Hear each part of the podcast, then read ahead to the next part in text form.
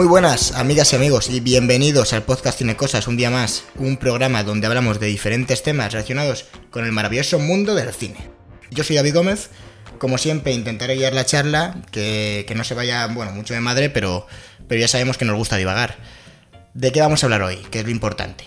Pues hoy toca hablar de amor, de etapas de relaciones. Hoy divagamos sobre la trilogía Before, conocida en España como la trilogía Antes de él, dirigida por Richard Linklater a lo largo de nada menos que 18 años.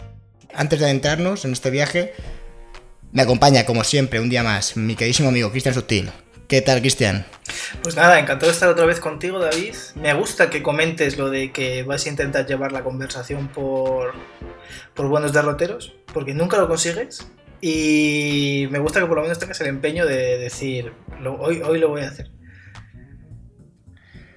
Eh, a ver, Cristian, eh, fracasar es el primer paso hacia el éxito. Yo fracaso todos los podcasts, así que espero que algún día nos salga uno buah, impoluto, que la gente aplauda, se levante llorando de- de- de- del asiento, tire el móvil y diga, madre mía, qué espectáculo.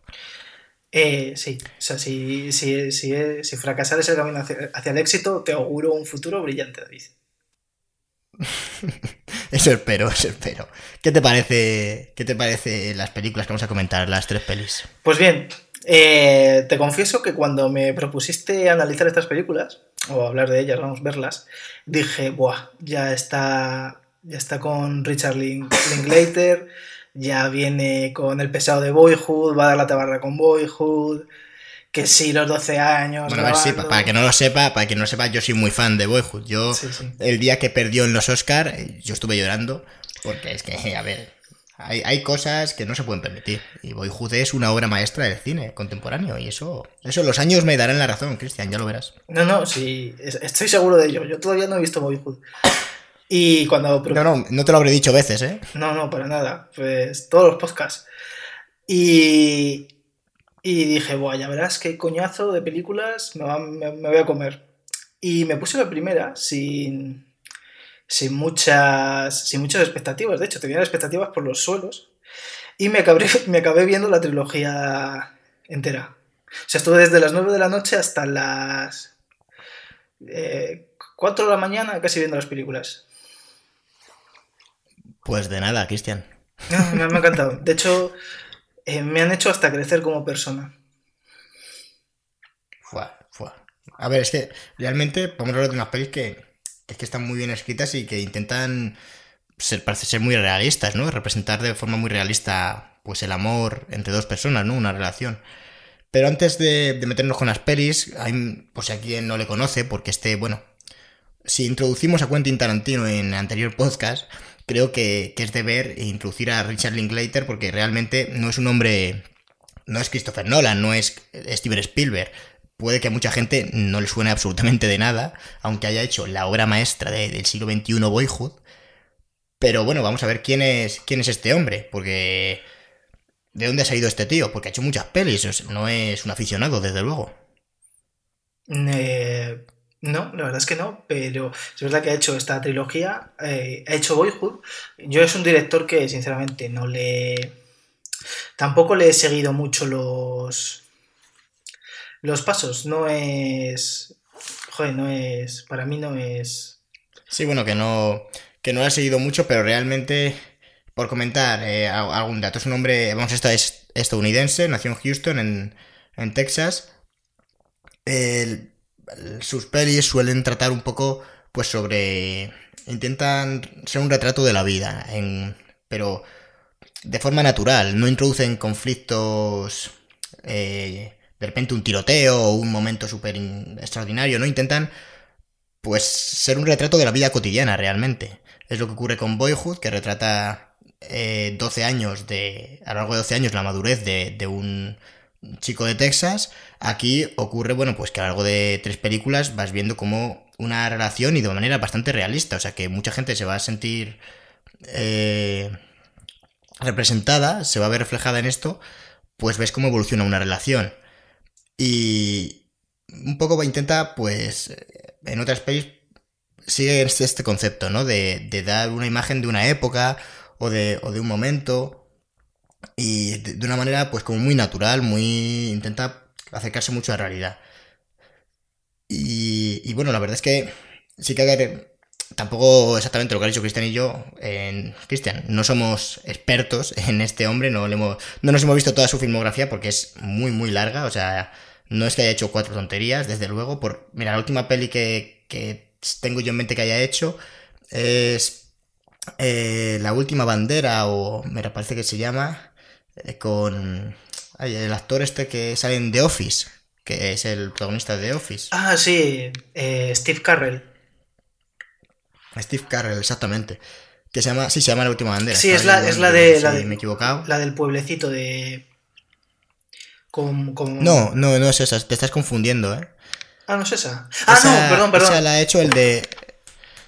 La que tú dices la ha hecho el de Forrest Gump, me parece. Sí, sí, perdón. Vale, la, El- la- joder. la última bandera es la de la secuela de la película que también era mítica. Sí, es con Steve Carrell también. Y es con Brian Cranston, por ejemplo, y. Sí, tiene un muy buen reparto, y la verdad. Lawrence Fishburne. Vamos, no, no vaya. Por Ce- eh, no me sabía. eh, la que tú mencionabas es de Robert Zemeckis, creo, ¿no? Sí, que es la de un pueblo que un tío tiene. que, que se ha quedado sin recuerdos porque le pegan una paliza y. y hace como construye un pueblo. Sí, que... eh, no recuerdo cómo se llamaba. Pero además es, la han hace muy, muy poquito. Es, Sí. es muy reciente. Bienvenidos a. Mamen. Ma- a Manen o algo así. O Marwen. Sí, Bienvenidos Mar- a Marwen. Bienvenidos a. Marwen, eso es. Joder, vaya memoria tenemos, macho. Vaya dos Sí, cracks. no. Somos. buah, eh, tenemos la Wikipedia en la cabeza. Y tanto. Pues. Pues recomendamos a la gente que le eche un ojo a este director, a, a Linklater, porque realmente es bastante interesante porque se sale un poco de lo convencional. Eh, Las estructuras de sus películas no son, no son las típicas, es más bien, pues, va como contemplas el- unos eventos y realmente no tienes muy claro cuándo va a terminar la peli, porque, bueno, en, en estas sí que está algo más claro, pero se podría alargar un poco más y no te parecería raro. No hay como un clímax muy marcado que sepas que, sea, que, empieza el último tercio de película y que ahora todo va a ir subiendo hasta desencadenar en una super batalla o algo así, ¿no? Es, es una estructura más bien de... eh, sin... Bueno, e- eventos que van ocurriendo y, van presenciando los espectadores y te lo van mostrando. Y, y es más bien ah, emocional la estructura que, que, que van surgiendo. la- o sea, la estructura real de la película, porque al final lo vamos a ver ahora, está en cómo evoluciona el personaje. Esa es lo que guía el, el cine de este hombre, por lo menos lo, lo que yo he visto, que reconozco que no me he visto todo. Pero, pero bueno, es muy interesante y recomendamos que, que la gente le eche un ojo. Esperemos que con los comentarios y, la gente que haya visto esta trilogía, esta trilogía, pues, eh, joder, se animen a, a volver a verla y la que yo que no la hayan visto a disfrutarla. La verdad es que también este director, eh, por apuntar y tal, eh, hizo Escuela de Rock, que es esa película de Jack Black donde da clases en una escuela. De rock. Que si no me equivoco está súper mal doblada en español. Hubo como una especie de... Sí, porque la dobló eh. Dani Martínez, el del. Creo que se llama así. El de. El del Canto del Loco. Canto del Loco. Sí, sí, Sí, el cantante que es un hombre muy simpático y ha reconocido en alguna entrevista que o sea, ha pedido disculpas por el doblaje de- que hizo en esa película y ha dicho que, que sí, que lo hizo como- que lo hizo súper mal y que él que lo siente, siente destrozar esa película en español. O sea, esto en palabras de- del propio doblador, ¿eh? de Dani Martín. No tenía De, suficiente de con. cantante, más que doblador, vamos a dejarlo ahí. Sí, no tenía bastante con hacer la música que hace que. que también destroza. Ya, otro, otro arte. Bueno, a ver, Mañana va, es, es otro- un incomprendido. mañana va y le va, y va al Louvre y le mete un cabezazo a la Yoconda y, y ya está. que también hizo, hizo, hizo una serie en cuatro también donde actuaba de manera regulera, ¿eh? Que era un hacía de poli también. A ver, Y para más, más- y para más Henry, el todos tío. los palos. No, no me, no- no me parece mal, ¿eh? A ver, es que me cae simpático, ¿eh? Con un palo le tocaba yo. Que no, sí. A ver, no, a mí no me cae mal, ¿eh? Desde aquí un abrazo y un beso a, a Martín. Y. Y a, me está y a- escuchando seguramente. y a su primo, el pescado. Y. No, no, sí. Sí, joder, hizo escuela. y, a ver, Richard Linklater hizo escuela de rock. Y eh, la destrozó el otro. Pues no pasa nada, a ver, porque también estaba A ver, aquí el culpable no es Dani Martín, es el tío que dice que, hay- que el doblador es Dani Martín. Como el que cogió el... se levantó y dijo, Claro, dijo, mira, esta esta es una película... idea cojonuda. No, no hemos podido joder el título, porque, porque Escuela de Rock está bien traducido. No lo hemos podido cagar aquí. Hay que cagarla en algún otro lado.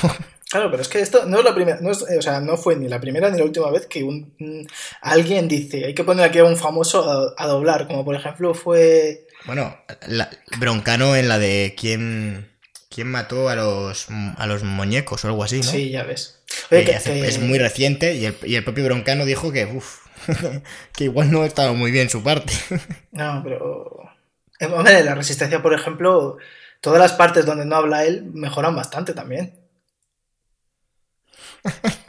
bueno, un abrazo a Broncano que también nos está escuchando. y como seguramente próximamente Vamos, se quede sin trabajo, desde aquí yo creo que le podemos ofrecer el, eh, un puesto, una silla en Cine Cosas. Sí, habrá, habrá que negociar el tema de salario porque igual, igual Pues- sí una sorpresa. Eh, Que cobre, que cobre lo mismo que todos. Pues la sorpresa se la va a llevar. Eh, vamos a empezar ya, vamos a arrancar. Eh, primera película de la, de la trilogía, en 1995, arranca Antes del Amanecer.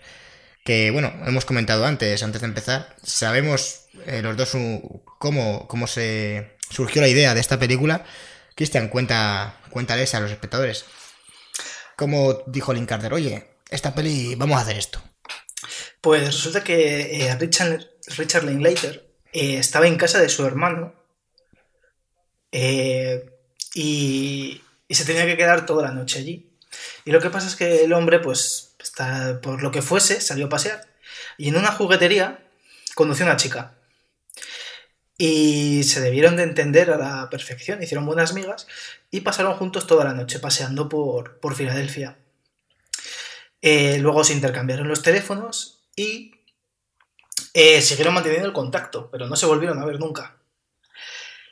Entonces, pues aprovechando quizás esa, esa emoción eh, de, de saber que conectas con alguien, ¿no? Y que incluso saber que ese contacto va a ser efímero, eh, hizo, esta, hizo esta, esta película, vamos. Y lo que pasa Sí, es... pues realmente, bueno, la, la sinopsis es un poco algo así. Sí, claro. O sea, dos, dos personas, dos perfectos desconocidos que se encuentran y pasan la noche juntos, hablando, paseando y conociéndose. Al final es, se conocen y, y- y entablan una amistad. Eh, estuvieron esta chica, que tú te sabes el nombre, David.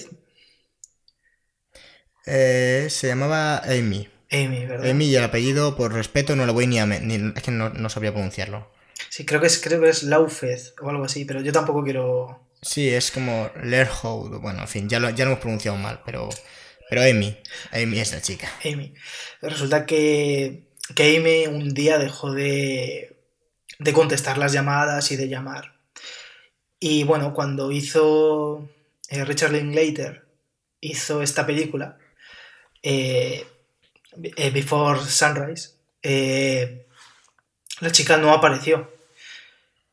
Eh, y claro, él, pues bueno, Claro, porque él, él pretendía eso, que siendo ya un director famoso y encima con una película que prácticamente contaba la misma historia que se había ocurrido a la chica y a él, pues diera señales de vida, ¿no? A esta mujer. Y claro, y no, no las dio. De hecho, se eh, cuando estaban rodando la secuela, un amigo de la, de la joven le escribió una carta a Richard Linklater y le dijo que la joven había muerto cinco días antes de que se estrenase la película, la primera película. Y... O sea que, en fin, una, una historia triste, pero bueno, que por lo menos dio, dio lugar a tres películas extraordinarias y de ello, y de hecho, eh, la última película, antes del anochecer, se la, se dedicaron a, a esta mujer, se lo dedicó, así lo dijo el director Linklater. Claro, porque fue una persona que, que le marcó. O sea, imagínate conocer a alguien que puede ser perfectamente tu alma gemela y solo poder verla una vez en la vida.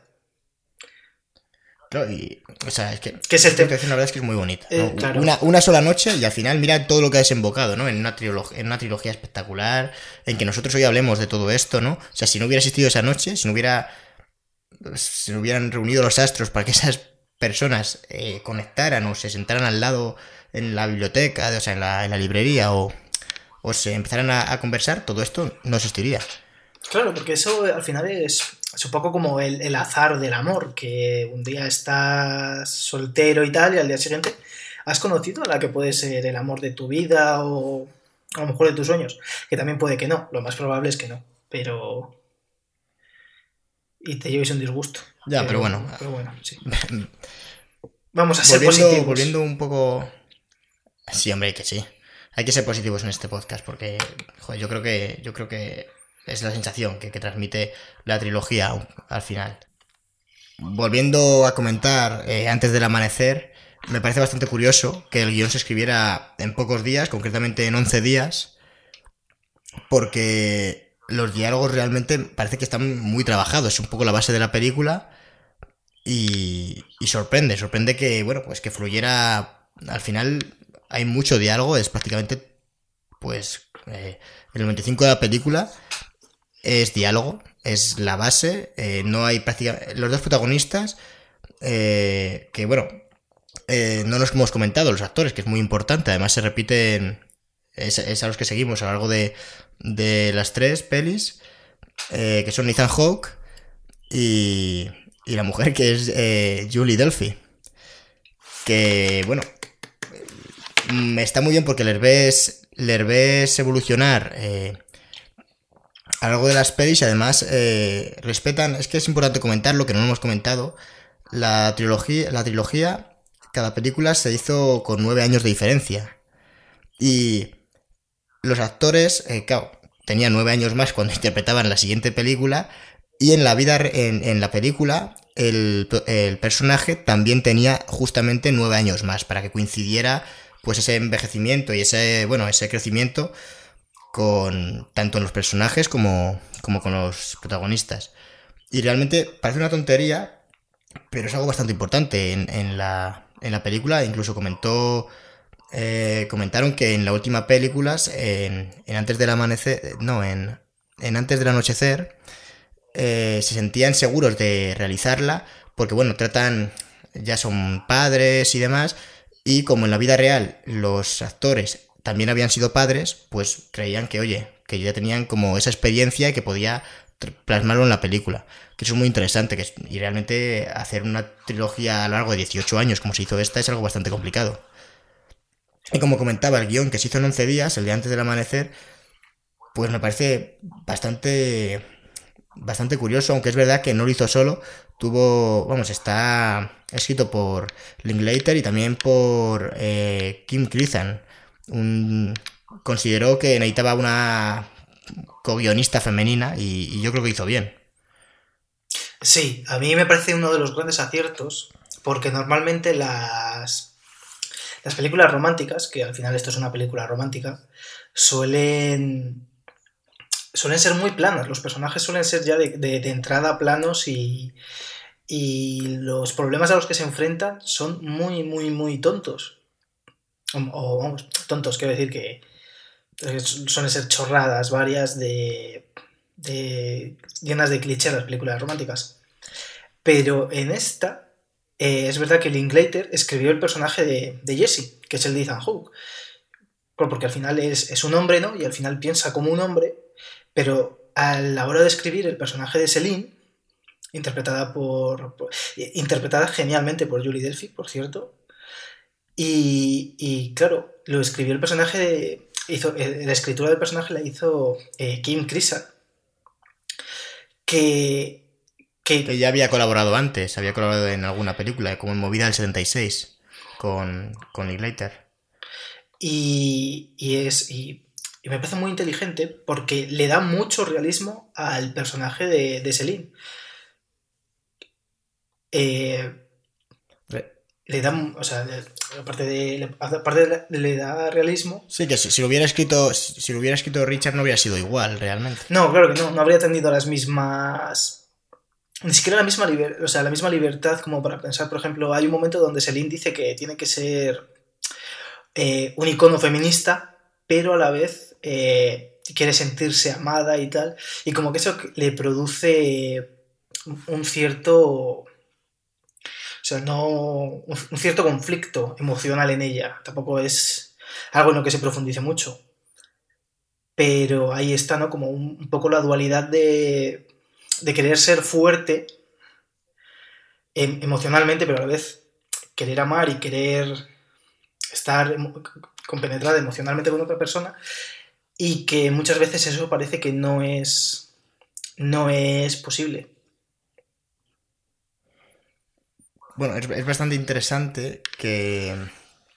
Es que toda la película es muy inteligente. En la película... Claro, y, la manera que tiene de tapar al espectador, ya que, bueno, no hay...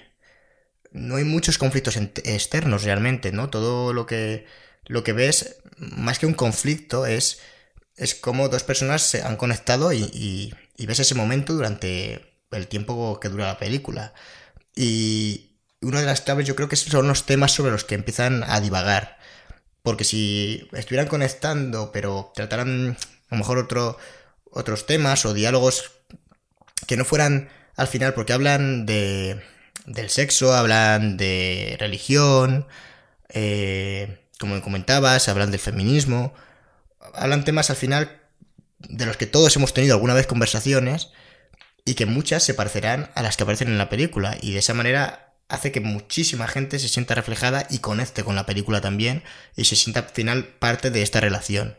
O sea, es como un como una persona como si formaras parte de forma pasiva del diálogo, de si estuvieras ahí también. Y yo creo que es una es la clave, ¿no? Que es esos temas tan genéricos que pueden tocar a tanta gente, pues es hacen que, que te mantengas en, eh, viendo la película siendo como comentábamos antes, con una estructura, teniendo una estructura tan distinta, ¿no? Que realmente puede parecer que no ocurre nada, que son solo dos personas hablando, pero tú estás ahí enganchado viéndolo. Sí, sí, yo de hecho ya, ya te he dicho que me vi las tres películas eh, del tirón y yo creo que una de las... Es, por eso, porque es que cuando estás escuchando a gente dando, dando su opinión y, y lo está haciendo como lo hacen ellos, que, que se están abriendo porque se están conociendo y pues, por ejemplo, la chica dice que, que bueno, que cuando tú desapareces, ¿no? Si nadie sabe que has muerto, habrá gente que, que piense lo peor y otra gente que piense lo mejor, ¿no? Eso me parece que está bastante... Eh, joder, es bastante... Que se imaginen tu vida y que, y que en parte como si no hubieras muerto, ¿no? Como, como que parezca así que, si no recuerdo mal, ¿no? Menciona como si hubiera... como si para ellos, como no saben que, que ya no estás, pues como para ellos, ellos se imaginan cómo es tu vida. Aunque ya no, aunque ya has muerto, como no lo saben, pues estás en su imaginación, te proyectan y piensan, oye, ¿cómo le irá a este tío, no?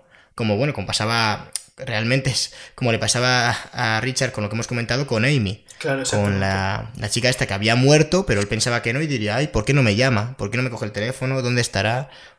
Y realmente en ninguna parte. O sea, falleció lamentablemente y, y estaba ahí en, en la mente de, de este hombre. Y es lo que dio lugar luego a, también a, antes de la tercera, la siguiente película, ¿no? Entonces, claro, ahí está la clave, que es que los diálogos están muy, muy, muy, muy bien escritos. Es, claro, es que tocan, tocan... Me parece espectacular. Dime, dime. Que es que tocan muchísimos temas. Es que estoy pensando ahora un poco, pues también en el, en el existencialismo de, de Jesse, porque su padre eh, no le quiere tener y en una discusión le dice a su madre que no quería, o sea, que, estaba, que, que, el tenerle era un gran error. Y entonces él, como que se siente que en el mundo, él no debería estar en el mundo y que se ha colado. Él dice, literalmente dice que él se ha colado en la fiesta y que eso eh, le alivia. Y esto es, es algo que parece que no, pero define al personaje. Porque no es, o sea, no es solamente una conversación sobre temas en los que divagan de manera aleatoria, sino que cada uno tiene una posición y un punto de vista que vas descubriendo y que es muy coherente. No, o sea, y realmente evolucionan, porque en la primera película, eh, Ethan Hawke es como, si no me equivoco, es Jesse, ¿no? El, el, sí. el nombre del personaje. Jesse, pues, es como más, como más pesimista, eh, intenta, o sea, le veo menos soñador que en las siguientes películas. Y con la y con la con, con Celine me pasa justo lo contrario. Al principio la veo más soñadora y luego parece como que la realidad le ha le ha pasado por encima y, y la veo un poco como Ethan Hawke en la primera película, ¿no? Como Jesse en la primera peli. Sí, es. O sea, sí que se ve una cierta evolución. Sí, porque al principio él empieza, él empieza siendo muy cínico, muy, no creo, en, pues cuando sale, por ejemplo, la, la mujer que lee las manos, ¿no? Pues él es, no es nada creyente. Está muy indignado, pero muy, muy indignado. Claro, eh, pero... Claro, cree que es una timadora, absolutamente. Sí. E incluso, incluso cuando, que me parece, cu- cuando aparece el vagabundo que les escribe un poema, hay una escena en la que van paseando y un vagabundo les dice, no os voy a pedir que me deis dinero únicamente, sino que os decidme una palabra, yo escribo un, poema y si os gusta, me dais el dinero que consideréis. Le dicen la palabra, dan un paseo, vuelven, les lee un poema que, bueno, está bastante bien, les gusta bastante, y parece todo muy romántico, les dan dinero, se van, le, bueno, dan dinero al vagabundo y se van, y cuando están yéndose dice Jesse, yo es que seguro que ya tenía escrito el poema y lo único que ha hecho ha sido cambiar una palabra para que coincida con la que le hemos dicho nosotros. Claro, O sea, ese, ¿no? Ese buscar la trampa, saber que no, esto es demasiado bueno, demasiado bonito para ser real. Claro, no se, no se fía de nadie, de nada. También es verdad que el personaje de, de Jesse viene de que él estaba en España y En Madrid, sí, Sí. concretamente. viendo a su, a su novia, pero es que su novia le estaba poniendo los cuernos y ni siquiera, y ni siquiera se lo había, vamos, no quería ni que estuviese allí, entonces estuvo como dos días en Madrid y se pilló un Interrail, como hiciste tú, David, y, y estuvo de... Estuvo- para dar una. para ir por Europa. Sí, y claro, él cuando, cuando se Claro, él venía como de una ruptura, además muy, muy dura, porque realmente comenta como que haga- haga- estuvo ganando dinero en verano Sí. para poder pagarse ese viaje, porque tuvo que ir, si no me equivoco, de Texas, es donde dicen que, que nació, a, vamos, de que vivía, en, bueno, de Estados Unidos a Madrid, a España. Y para poder costearse todo eso, estuvo trabajando y llega allí y resulta que su novia no le quiere ver porque está poniendo los cuernos y no le interesa en absoluto verle. Claro. Y se tiene que, que salir de ahí. Claro, O sea que realmente es una situación que dice el tío. En fin, no, eh, efectivamente, en la, en la primera peli es una situación en la que dice, madre mía, menuda en la que. Menuda mierda todo. claro, por eso él, por ejemplo, eh, varias veces como que reniega del amor, eh, no dice, no, no creo en el amor, no, no es, no cree, o sea, no es tan cliché, pero sí como que te va, que te va diciendo que, que por ejemplo, que el amor, Que las parejas se deshinchan, que, que no todo. Que, que la gente se separa, se divorcia, ¿no? Menciona un poco todos estos temas. que por ejemplo, que, que las parejas que él, que él conoce son felices, pero porque se engañan, ¿no? Como que si tienen a otros. Y que y también llega a decir que la, que la gente que, está con, que tiene pareja es porque es incapaz de estar sola. Entonces son como cosas muy cínicas que, alguien, que le diría a alguien muy cínico, que no cree en el amor, y Jesse las está diciendo porque le han hecho mucho daño. Es que eh, suenan muy reales realmente los personajes. Sí, porque es, Eh, o sea, porque es una película inteligente, escrita muy bien, y es que se nota. Y, y, y te engancha. Y yo creo que, una, claro, la clave está, eh, y te engancha en parte porque hace los, los, los dos personajes son, y, bueno, yo diría que todos los personajes en las tres películas, incluidos los que aparecen en la última, te los muestran como muy, muy inteligentes, o sea, bueno, muy, muy inteligentes, son realmente inteligentes, les ves divagar sobre los temas que divagan y da gusto escucharles, a todos, o sea, incluso que sean posiciones opuestas. Claro, es que aunque. Pues, no sé, o sea, a mí cuando conoces a gente inteligente y la escuchas hablar, te, te invita a escuchar. Hablen de lo que hablen, porque, porque estás escuchando opiniones, por lo menos, que sabes que son argumentadas y te, sa- y te las saben argumentar. Aunque, aunque no creas nada de lo que están diciendo, por ejemplo, ¿no?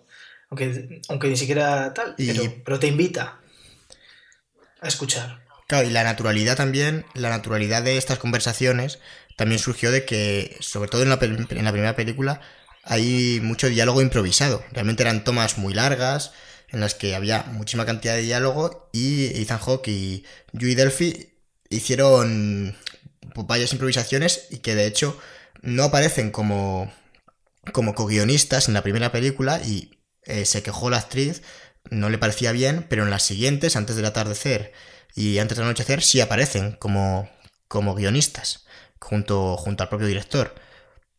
O sea que parece que no, pero, es una, pero el, el hecho de que cuando estuvieran interpretando le, se dejaran llevar por esa química y eh, las frases que improvisaban se metieran dentro, le da muchísima naturalidad y hace que te creas mucho más lo que estás viendo.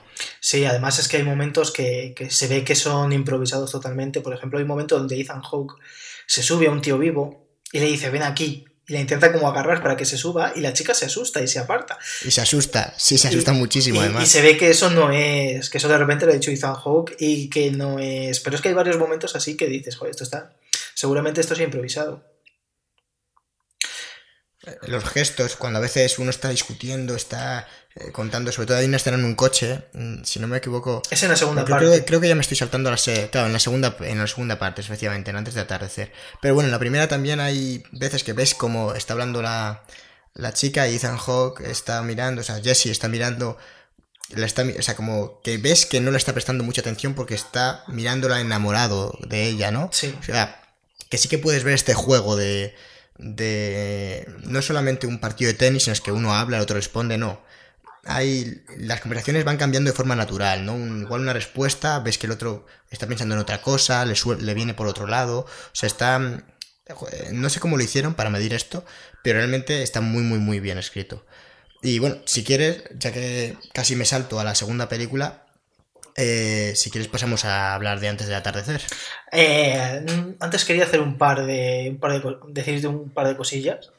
Y la primera es que Comenta, comenta. la primera es que hay muchos planos que Ethan Hawke, que no es un tipo que a mí me parezca especialmente guapo, pero le saca muy mal. O sea, sobre todo en la parte final de la película hay una escena donde está en una fuente, está la chica sentada en su regazo y, y enfocan como desde abajo, ¿no? Hacen un, un contrapicado de la cara de Ethan Hawke, como si tú fueses el, o sea, el punto de vista de la chica y le, le- a Ethan Hawke lo, lo matan. O sea, el pobre hombre eh, sale muy, muy mal, muy, muy... O sea, es que está muy mal pillado. Pero bueno, Y si yo soy, si yo soy Ethan Hawke y estoy viendo eso, eh, denuncio a, a Richard Linklater. Porque, madre mía, le, le hace un muy flaco favor. Y luego también decir que, que en esta película, eh, hay, o sea, cuando están en el tren, la, la secuencia en el tren es muy larga y, y no sé cuánto tiempo habrán estado en trenes eh, grabando eso, si se haría todo el mismo día, que me parece una locura total, aunque sean, aunque sean planos muy estáticos realmente. Pero, jolín, ¿eh? eso es una cosa. Cosa jodida. bueno, no, eh, hombre, ¿cómo se hizo, cómo se hizo la película? Realmente eh, conocías tú el presupuesto, no es, no es una película de, es una película de un presupuesto bastante contenido, porque como decimos, básicamente son dos actores y una localización que no tiene especial alarde técnico. Sí que es verdad que hay planos eh, muy largos que, que bueno, man- con los dos personajes charlando, pero, pero bueno, ¿cuánto era el presupuesto que hemos comentado? ¿Dos millones, Dos millones, y algo dos era? millones y medio. Para ser una película. O sea, una Dos película. millones y medio, sí. para ser una película, claro, que se habrá ido básicamente en, pues sobre todo en que, quieres que no son dos actores reconocidos. Sí, pero en aquella época Ethan Hawke tampoco era. Bueno, a ver, pero aún, aún no siendo nadie, eh, entre comillas, no es nadie entre comillas, ¿no? O sea, sí que llevaba varias películas, es verdad que no es... No es igual él como es ahora. Igual ahora cobra más que antes. No, hombre, Pero, ahora pero ya bueno, te- que dos millones y medio no es, no es mucho dinero. No, no, desde luego. Y una, comentando el lo del tren, que se me olvidaba, para mí uno de los mejores diálogos es en, en el que ya se van a despedir, se, viaja, eh, se, se baja del tren Jesse en Viena y de repente vuelve a aparecer y convence a, a Selim para que, para que baje y... Bueno, no quiero recrear yo aquí el, diálogo porque lo voy a destrozar con mi memoria, pero cuando, bueno, eh, sí que aconsejo ver la peli solamente, aunque sea los primeros minutos por ese momento, que yo creo que van a animar a, ver el resto de la película, porque es un... En fin, eso se nota que no es improvisado, que, que eso se escribió y está muy muy bien hecho. Eh, Hace que, que parezca que convierte en real algo que parece que la mayoría de gente diría esto es una locura. El hecho de que se baje una mujer con un completo desconocido en un tren y que cambie sus planes y que cambie lo que tenía que hacer solamente porque han conectado. Que parece algo estúpido, pero que te lo muestra y te da, joder, hace un razonamiento, dice, eh, bueno, Jesse, brutal y, y es que, joder, es, es una maravilla. Ese trozo de diálogo, yo estaba viendo la peli y dije, madre mía, joder, aquí se han... eh, hablando mal, aquí se ha sacado el rabo Richard Linklater. Sí, además eh, no hemos hablado de, de la ciudad, que es un personaje más que es Viena, que, que luego al final de la película hace como, o sea, la película transcurre durante la noche y... Es muy bonito, efectivamente, lo que vas a mencionar. al, y al amanecer, y cuando están, cuando ya la película ha acabado, antes de, antes de ver por última vez a los dos personajes, uno que está en un tren yéndose a, a Viena y la chica que está... La chica estaba en otro tren, también me imagino que dirección... No, él está en un autobús y la chica está en un tren. En autobús, efectivamente. Y, y antes de verles por esa última vez, te va mostrando eh, los sitios de Viena por los que han pasado, que los habíamos visto por la noche, pero luego nos lo muestran al día después, por, por el día. Ya sin ellos, vacíos y, Sí, y claro, te hace reflexionar. Parece que no, pero está, está muy, muy bien eh, sí. ese final. Es un final... Parece que no, pero no, no es fácil acabar una película así porque dices... Lo normal habría sido que... que se juntaran o se dieran un super beso y dijeran qué tal. Claro, pero es que, es que el- es un es, es que está muy bien hecho. Claro. Es, es- sigue con el tono de la película, ¿no? Que podía ser real. Claro, y es que además ellos, cuando se separan, porque al final un- un- cada uno tiene que tomar un camino, quedan en verse seis meses después. Y eso, Claro, y, y te deja a la imaginación del espectador el. Si eres muy romántico, igual piensas que sí que se vieron, o si eres un cínico, como le ocurre a Jesse, sabes que eso fue efímero y que por mucho que conectaran esa noche, eh, se acaba ahí. claro, porque no se dan ni teléfonos, ni, direct- ningún contacto, simplemente quedan en seis meses y acabé la peli y, y ya está. Y una curiosidad que te digo aquí, aquí enlazándolo con, con Jennifer Lawrence, para dar la curiosidad ahora. Eh, ¿Cómo no? Jennifer Lawrence fue considerada para el papel de Celine, pero al tener solo 5 años fue rápidamente descartada. Cu- Cuando lo has dicho, por un momento eh, he pensado, ¿qué? Ah, ahí lo dejo. Me ha gustado, Cristian. De, de, to- de todas las tonterías que has dicho en estos podcasts, probablemente esta haya sido la que más me ha gustado. Pues me Y está el listón alto, ¿eh? Sí, sí, la verdad es Pues yo creo que ya estamos preparados para pasar a la segunda película, que a mí me gustó, mm, yo diría que un poco más. Hablamos de Antes del atardecer, en 2004, nueve años después, nueve años en los que, como comentábamos, habían crecido tanto los actores como los personajes. Y bueno, eh, ¿dónde nos sitúa esta peli? ¿Cómo, cómo continúa? Eh, ¿Dónde dejamos a los dos protagonistas? Pues nos sitúan nueve años después en la ciudad de la Baguette, en París. Eh, aquí yo nos presenta. Hola, la. Exactamente, una, una cena de picoteo. Eh, aquí nos presentan a, a Jessie, que ya, claro, tiene ya, eh, pues estará en los treinta y tantos. Ha dejado eh, atrás el pelo grasiento, ahora es más... Está más... 32 años creo que tiene, pues si no me equivoco, en la última tiene 41. Sí, pues tiene 32. Eh, igual que Sí, Ceci. pues 23, 23, 32 y 41. Sí, sí. Justo, son las edades que, que van teniendo en las pelis. Y ha dejado atrás el pelo grasiento de, la juventud y incluso está bastante más delgado en la segunda parte. Y aquí, aquí al igual que Richard Linklater, ya es ya ha dejado de ser un, un Nobel, un escritor Nobel, por así decirlo, y ahora ya es un escritor bien. Y está presentando su libro en la última parada, que es eh, París, donde se reencuentra con Céline. Que eh, es un poco...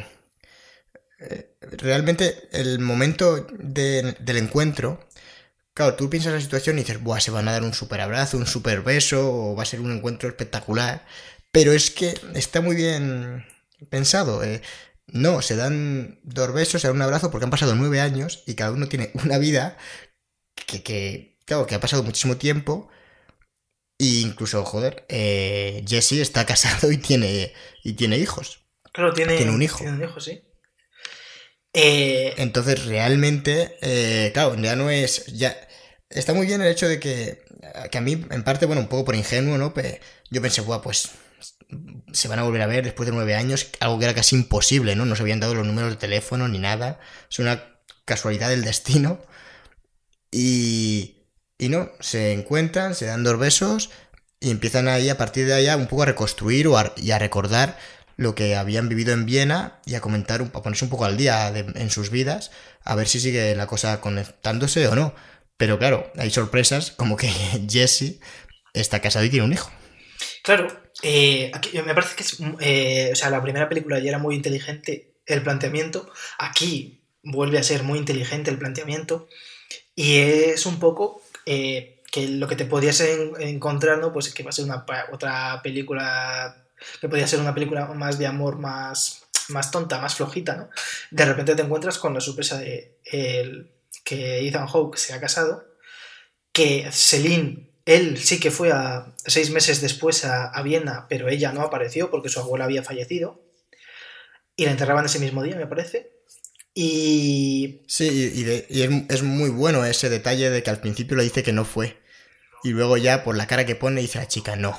Claro. Sí que fuiste, no puede ser. Claro, él... está, está realmente bien. Es, a mí me hizo mucha gracia. Claro, para no, para un poco pues como en rollo de no, no, no fui, no, no me importabas tanto, ¿no? como para ir otra vez a Viena, pero en realidad sí que fue y me parece que dice que estuvo incluso dos días esperándola y, hasta que se volvió, lo cual es muy triste. Sí, poniendo papeles por poniendo papeles por toda la estación, con el hotel donde se hospedaba para ver si para ver si iba, porque al final, pues realmente, eh, ¿quién lo diría, no? que, el cínico es el que está tan conectado que, que al final, bueno, pues no pierde la, la esperanza y realmente es un, es un gesto que es muy importante, porque es como que este encuentro lo define, ¿no? Pasa de ser un cínico a alguien que viaja por el amor de una chica a la que ha conocido una sola noche desde Estados Unidos hasta, hasta eh, Viena sin tener la certeza y sin tener ninguna garantía de que va a estar allí. Y de hecho aquí no está. Claro, y además, eh, cuando está presentando el libro, hay una periodista que le pregunta que si se reencontró con la chica, y él dice que, bueno, que em, eh, si una persona es, creyente y tal y romántica, tiene una idea romántica, ¿no? Del amor, eh, que es que luego se... o sea, la, idea del amor romántico luego ellos lo, lo explican mejor. Pero vamos, dice que si tú crees en el amor romántico y tal de películas, que que tú vas a pensar que al final del libro, porque él escribe, el libro que está presentando es su historia de la noche que pasó con Celine, pero con, ficción de por medio, y que al final pues dice que el que, deja el final abierto porque el que quiera, el que sea creyente del amor, que se lo va a encontrar, o sea, que va a pensar que, se reencontraron, el que sea un cínico, como lo era él, va a pensar que nunca se encontraron, y el que tenga dudas, pues al final tirará un lado y, me parece muy bonito esto, el hecho de que eh, es como... A ver, ¿cómo explicarlo? Eh, las películas se basan en la historia, en una experiencia real, como hemos comentado, en la que el director, en Richard Linklater, hace estas películas, hace un para, bueno, porque le, gusta la historia y también con la esperanza de encontrar a la chica a través de, bueno, pues de hacerse conocido y demás. Y luego comenta el actor, o sea, perdón, el, Jesse en la película, comenta un poco lo mismo. Hay un símil aquí muy claro y que me parece muy bonito el hecho de que, se transforme así. Que, bueno, en lugar de él hacer una película, escribe ese libro contando esa experiencia con la esperanza de que en algún sitio pues aparezca eh, aparezca Celine y, la y una manera de volverla a encontrar, ¿no? Lo menciona algo en, en algún momento de la película. Y, joder, eh, me parece, me parece muy bonito, ¿no? Que realmente la, lo que ocurrió, sí que ocurrió de verdad casi literalmente, en lugar de con una película, digo, con un libro, con una película en la vida real. Pero, pero bueno, que es una historia, como comentaba, muy, muy, eh, muy cercana a la realidad, tanto como que en parte ha ocurrido de verdad, prácticamente, ¿no? Sin ese reencuentro, lamentablemente, pero que podría haberse dado, no habría sido descabellado. Y, y como comentabas, en, antes del atardecer yo he leído que eh, al principio tenían pensado eh, hacerlo en, más localizaciones, en cuatro localizaciones. Pero como no había mucho presupuesto, pues se redujo solo a, a París. Y a mí en parte me gusta, me gusta que mantenga esta simpleza, esta simpleza de... Mira, esto era un paseo por, por Viena, en cuanto ves un poco la película ya sabes lo que estás viendo y aquí pasa un poco lo, lo mismo. Y a mí me gusta que se mantenga ahí y que no lo adorne con más viajes y con más cosas, aunque bueno, luego quién sabe si hubiera sido, si hubiera estado mejor o peor, ¿no? Pero, pero el exponer desde el principio qué es lo que, cuál es la trama, ¿no? Es, va estando en un paseo, concéntrate en los diálogos, que esto es lo que interesa. Claro, es que al final eh, repite la fórmula, la fórmula de la primera película, pero es que no, no desentona. Además es que es eh, el, hombre tiene eh, dos horas para, para coger el... Vamos, no llega a las dos horas. Para coger el... Para coger el avión. El avión que, es lo que dura la película. que comentas esto. Claro, exactamente. La narración de antes de atardecer dura el tiempo real de, de lo que narra. O sea, en la película concretamente no, hay ninguna elipsis a lo largo de la película. Desde que empieza hasta que termina, el mismo tiempo que pasa dentro de la película eh, es la duración de, la propia peli. Si no me equivoco, eh, dura 80 minutos. O sea, de hecho esta es, bastante cortita. Pues 80 minutos es el tiempo que pasan eh, Ethan Hawke y Julie Delphi. Sí. Y y, me parece un acierto porque realmente eh, es que no te. O sea, sabes que no te has perdido nada. Todo lo que ves en la peli es lo que han visto los protagonistas y lo que han vivido. Absolutamente. Y eso te conecta, porque sabes que no hay nada que no sepas. Es has estado ahí como han estado ellos. Eres uno más. Sí, y eso otra vez es, algo como que te, te, hace estar muy dentro de la película y muy eh, estar muy cercano a los personajes. Porque eh, eh, exactamente es que eres uno más del... Y tampoco dice, o sea, en esta película pues creo que la idea principal de la película es un poco como la, la nostalgia, ¿no? Un poco de... de no, es la, no es la idea principal. Bueno, eh, el recordar, el recordar el... sí, es como... Hay varias alusiones a la, experiencia que, que se narraba en la primera película, en Viena. Y, claro, porque realmente fue una noche mágica, fue lo que se encadenó todo. Y aquí es un poco distinto, no es la misma noche, no.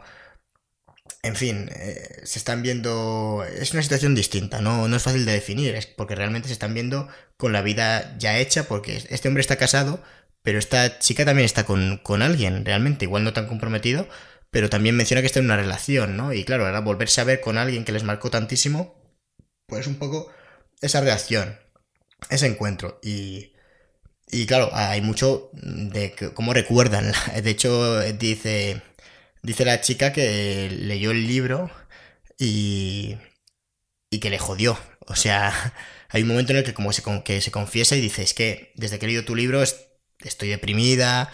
Porque claro, es como que ha revivido una noche que parecía que no iba a poder, que, que, que se había quedado ahí, ¿no? Que había perdido al hombre de su vida, entre comillas. Sí, o sea, es que, claro, tiene que ser muy duro, o sea, conectar con alguien así y... Es como... Y pensar que no le vas a volver a ver. Claro, es como enamorarte en un sueño. O sea, e-, esa sensación, ¿no? Eh, joder, estar... Eh, lo ves tangible, ¿no? Porque al final es un sueño y tal, y yo que sé, a no ser de que tengas sueños muy lúcidos, pues yo que sé, estás ahí en la fantasía y de repente eh, que suena el despertador. Y, y pues esa sensación, ¿no? De, que has perdido. O, no, enamorarte en un sueño, pero imagínate el soñar que tienes muchísimo dinero en la cartera. O sea, yo qué sé, un montón de billetes de 50. Y... pero sí, está, está muy bien explicado así. Claro, y luego te levantas un golpe con la realidad y, y no, ahí no hay ni un solo euro. No hay nada, solo pelusa y lágrimas. Entonces, pues claro, es un poco como e, esa sensación que tienen ellos la perdieron, porque, o sea, eh, tuvieron esa sensación y, perdieron quizás estar con su, con su alma gemela. yo no creo que se enamorasen esa noche, ¿no? Aunque, porque el concepto de enamorarse es muy complicado, el, concepto del amor ya es complicado de por sí, ¿no? Y de las relaciones. Y, y aquí digamos que están en un periodo de, de madurez, que él, lo... Creo que, creo que él lo dice, que ya no... que eh, los problemas que tiene ahora son más graves pero a la vez tiene más experiencia que cuando tenía 23 años. Para afrontarlo, sí. Claro, entonces es un poco, un poco eso también, que, que bueno, que he perdido el hilo un poco de lo que estaba diciendo, pero... Sí, pues que básicamente eh, el concepto del amor, ¿no? Que, que trata la película, que es muy complejo. Y, yo creo que, que, ahí está la clave, que no, no se limita a decir, pues se enamoraron locamente. Claro, se- No, y se casaron es- y fueron o sea, felices, sí. Da por hecho. Claro, efectivamente, no. La vida es mucho más complicada, te pone muchas más trabas. Y igual una noche te parece que tus sentimientos son unos, otra noche te parece que, que los sentimientos son otros. De hecho, hay veces que men- eh, cuando están paseando por París, co- eh, comenta Céline que en su libro ha exagerado algunos pasajes de, de aquella noche, que, algo, que los ha como romantizado, ¿no? Y bueno, hay una cosa que me hace mucha gracia cuando, cuando niega que se acostaron. Sí. Y luego dice que sí se que di- dice, pero ¿cómo te vas a olvidar de eso? Y luego dicen, "Ah, es que hay, hay varias eh, partes de comedia eh, que, claro, tratan mucho el tema del amor y de repente mencionan, no, pero si yo lo único que quiero es follar. No, esta es... eh, estos derrapes que hace la película a mí me gustan mucho porque te meten en la realidad y hace que no sea una peli melosa y, y en fin, que realmente es que esa conversación no se daría, ¿no? Es muy raro que dos que una pareja real, que además que se está conociendo, que, que de repente suelte, Buah, te amo, eres lo mejor de mi vida, no te quiero dejar escapar, así de manera tan directa, ¿no? Igual eso es lo que siente, pero lo transmite de otra forma. Y, y la película se hace así, y es lo que resulta tan inmersivo. Y bueno, aprovecho para, para comentar que siempre me gusta dar algún dato que eh, lo que comentábamos de que duraba lo mismo la película, esto hace que tenga tomas muy largas y hay una de la toma más larga de la película dura 11 minutos, que es una auténtica barbaridad, 11 minutos eh, ahí viendo a los dos protagonistas en, pues charlando y como comentamos improvisando que, que te mete mucho en, en, en todo esto, ¿no? Esa continuidad. Porque al final un plano, pues un plano secuencia, lo que hace es que, como no hay cortes, es como si tú estuvieras ahí realmente mirando. Como no hay elipsis, no hay de repente, ¡pum!, apareces, estás en una librería y apareces en un barco. Pues lo recuerdas casi como si hubieras estado tú allí realmente, porque no hay esas incoherencias que en la vida real no pasan, no, no parpadeas y apareces en otra parte, ¿no? No, no, desde luego. Eh, Solo faltaría. hombre, a mí a veces me pasa, pero, pero de repente digo, hostia, ¿qué coño hago aquí? Porque tú, Cristian, eres un...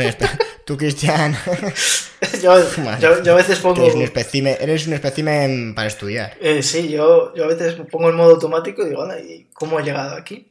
Pero bueno, sí. Eh, Y los demás también lo dicen, ¿eh? Coño, sí, este tío, ¿de dónde, dónde aparece? que alguien lo saque, seguridad, Yo a veces, yo a seguridad. veces voy con, con mi novia al centro comercial y cuando mi novia mira hacia otro lado y mira hacia donde estaba yo, yo ya no estoy y yo ya ni siquiera sé dónde estoy. Tampoco. Entonces, sí. Entras, entras en, en otra dimensión, es Sí, como, ah, como el, el otro lado, el mundo del revés de, de Stranger Things. sí, sí, estoy, estoy Sí. allí, no. Eres igualito al Doctor Extraño, Cristian. Igualito. La verdad es que me lo dice mucho que soy muy El parecido Doctor a, Extraño de Cinecosa. a Benedict Cumberbatch. Otro día me confundieron y todo. Eh, pues no, estaba también eh, me gusta mucho que, que la idea del amor que se ve ya en la primera película, pero aquí ya es un- una idea del amor más, eh, más madura, ¿no? Un poco de que el, el verdadero amor realmente es el que, el que tienes por uno mismo y que creo que incluso ya en la, en la siguiente película hablan más de, más de ello, más calmadamente, pero por hacer un poco de, de inciso en ello, eh, es un poco de que está bien tener una, una, una pareja, ¿no? Pero que cada uno tiene que, que ser eh, una persona, digamos, una, en vez de ser una unidad, ser una persona individual y que un poco entre el medio ¿no? de ello haya como eh, un poco de ambos. Porque eh, una pareja son dos personas, no es un único ente, una única, una única persona. Y creo que eso, eso falla muchas veces en el amor, ¿no? Que, que es un poco como que todo es Hay- muy... No, dime, dime. Sí que hay mucha reflexión de, de este tipo, ¿no? Es, suelta muchas ideas y tampoco las suelta como una verdad absoluta, ¿no? Sino No, porque, dos eh, personas claro. hablando y la mencionan, que luego puedes estar de acuerdo o no, porque tú lo que comentabas ahora lo mencionan al final de... Es al final, en la última película, que, bueno, realmente, si quieres, eh, empezamos a hablar ya de, de antes del anochecer, si te parece. Bueno, si quieres hablamos un poco ya de, de cómo acaba esta película y tal, porque creo que es importante para hablar de la próxima. Y es... Vale, pues antes de, decir lo que iba a decir, que creo que encaja mejor en, la siguiente película, porque hay varias reflexiones, eh, bueno, cuando están cenando juntos y demás, pues vamos a terminar, vamos a rematar eh, antes de atardecer, que, que bueno, como, como termina. Para aquel que no haya visto, eh, spoiler alert, ya sabéis que siempre, siempre estripamos la película de una manera o de otra. que... es una película de hace 15 años, que si no se la ha visto, que. Que se la vea. se la vea, ya. ¿Cómo, ¿Cómo, termina esta película, Ah, bueno, van al, van al piso de Celine, ya van con el. Ya está muy apretado el, el, el tiempo, digamos, va el hombre a perder el avión entonces van a casa de Celine un momento, no me acuerdo qué exactamente, pero... Es que es... No, van a dejar la casa porque, porque insiste... Insiste Jesse para estar más tiempo con ella. Ah, sí, sí, y realmente hay una escena muy importante en el coche. En el coche es una de las escenas más importantes porque como que los dos eh, ya vuelven a tener confianza y desnudan básicamente su alma, entre, ¿no? diciéndolo de una manera muy romántica. Jesse, bueno, primero, Celine eh, dice que, bueno, se siente muy desgraciada desde que ha leído su libro, le ha destrozado y, que su vida es una mierda. Y que, claro, él leyó que eh, él estaba casado con un hijo, con encima acababa de estrenar un libro que estaba siendo un éxito internacional y parecía que llevaba una vida genial.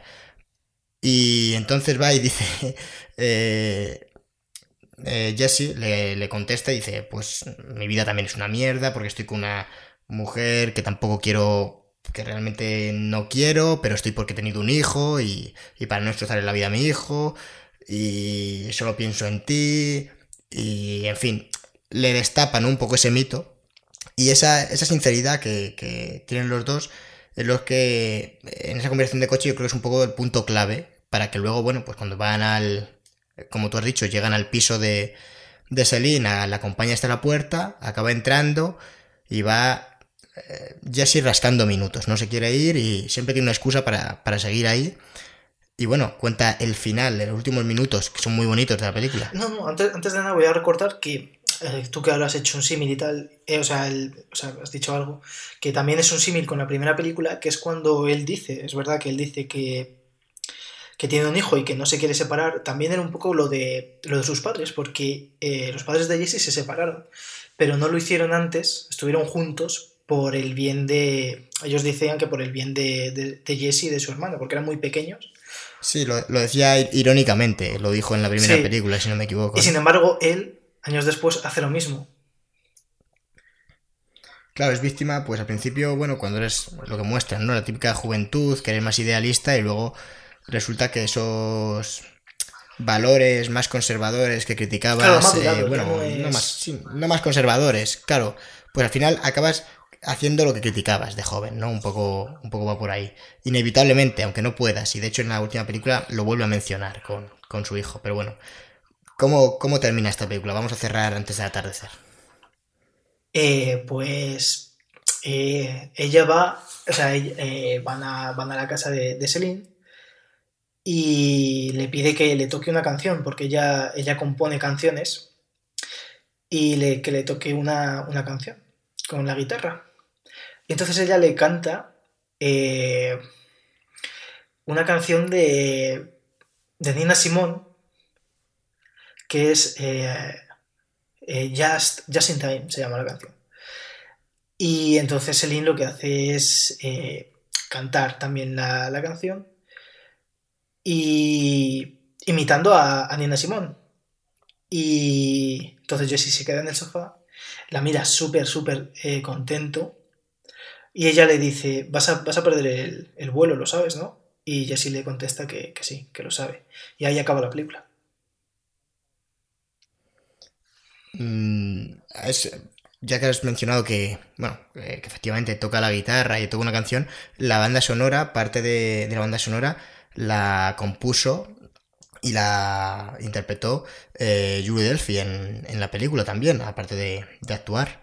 Así que bueno, tiene conocimientos musicales la actriz francesa y aquí lo demuestra y enamora al, tanto al protagonista como a mí en esta película me sigue...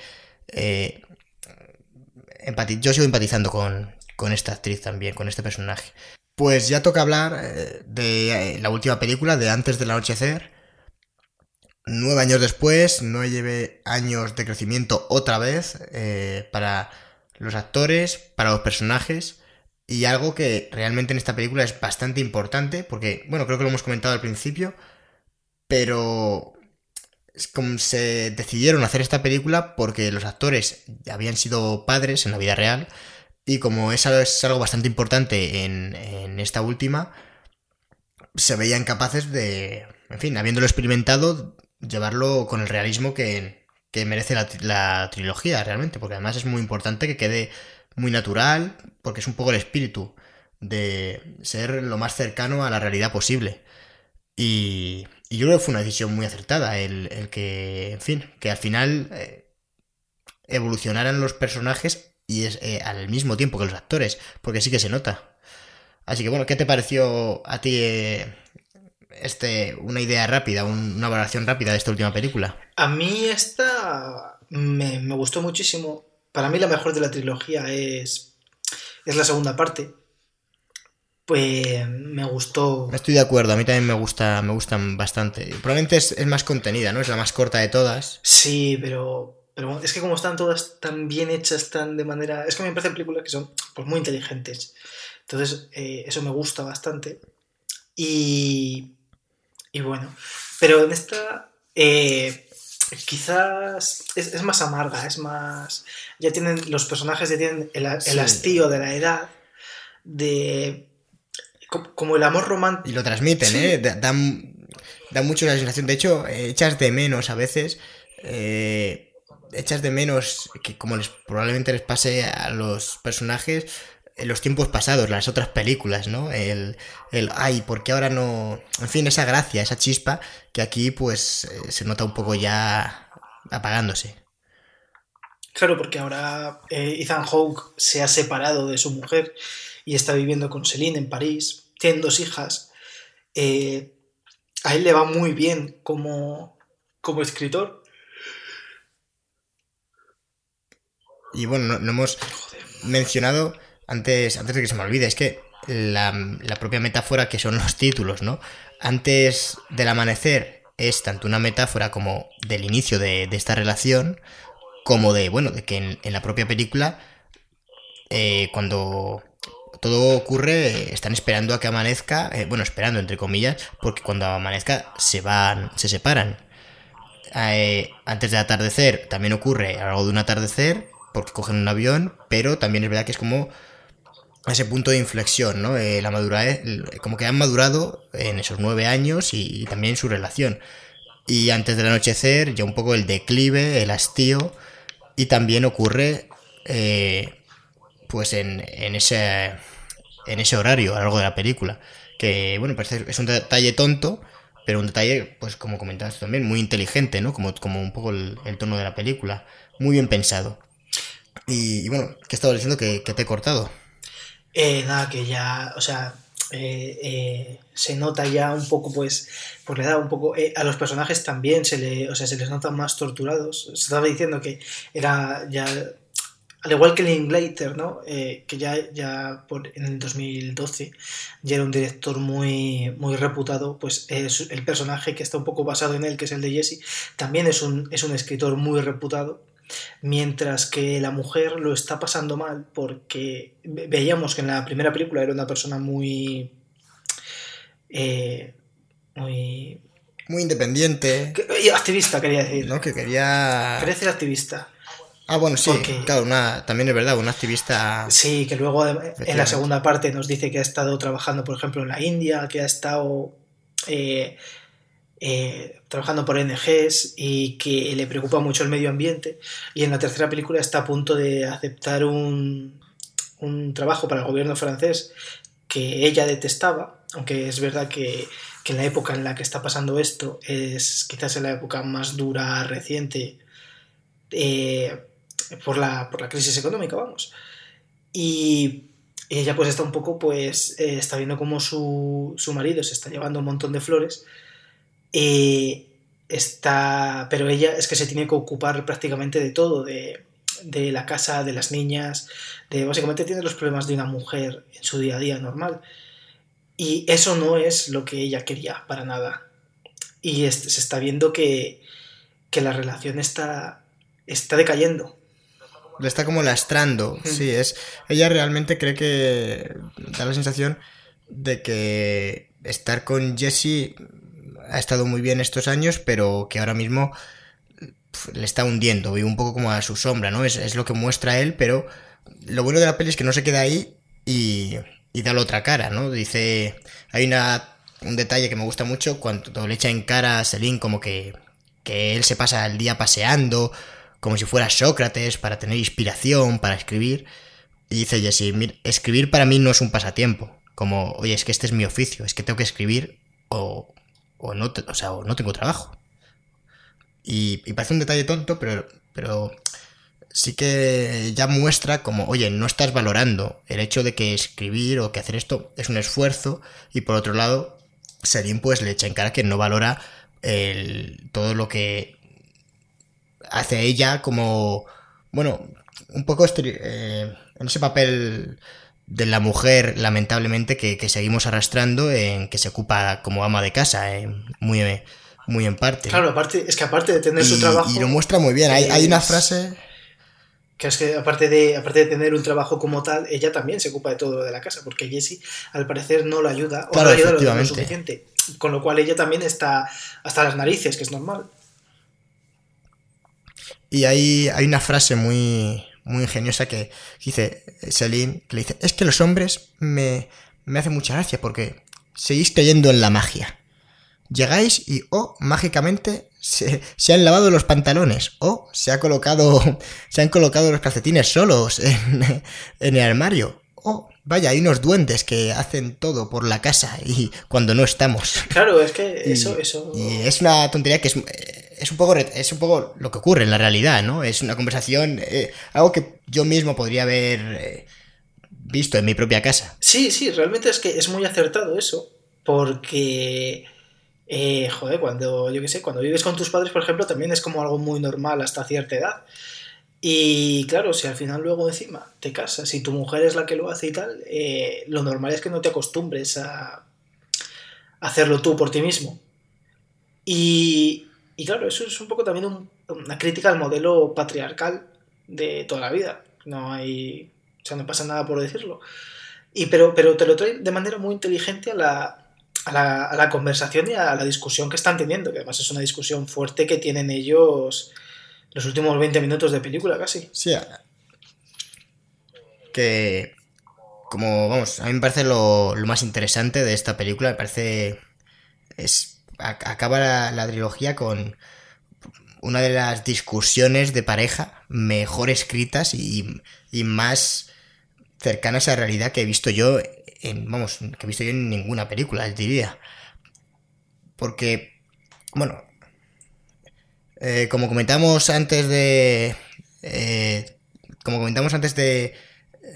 De que todos los personajes sean inteligentes, eh, volviendo un poco a mitad de película, cuando están eh, cenando con el otro escritor, ahí como están cenando y realmente ves a una pareja que acaba de conocerse y que está como estaban ellos eh, más o menos en la primera película, muy enamorados, pero que bueno, pero que han tomado un camino distinto, porque sí han mantenido relación y ahora sí que se ven, no como hicieron Jesse y Celine en la primera película, que perdieron al final relación durante nueve años.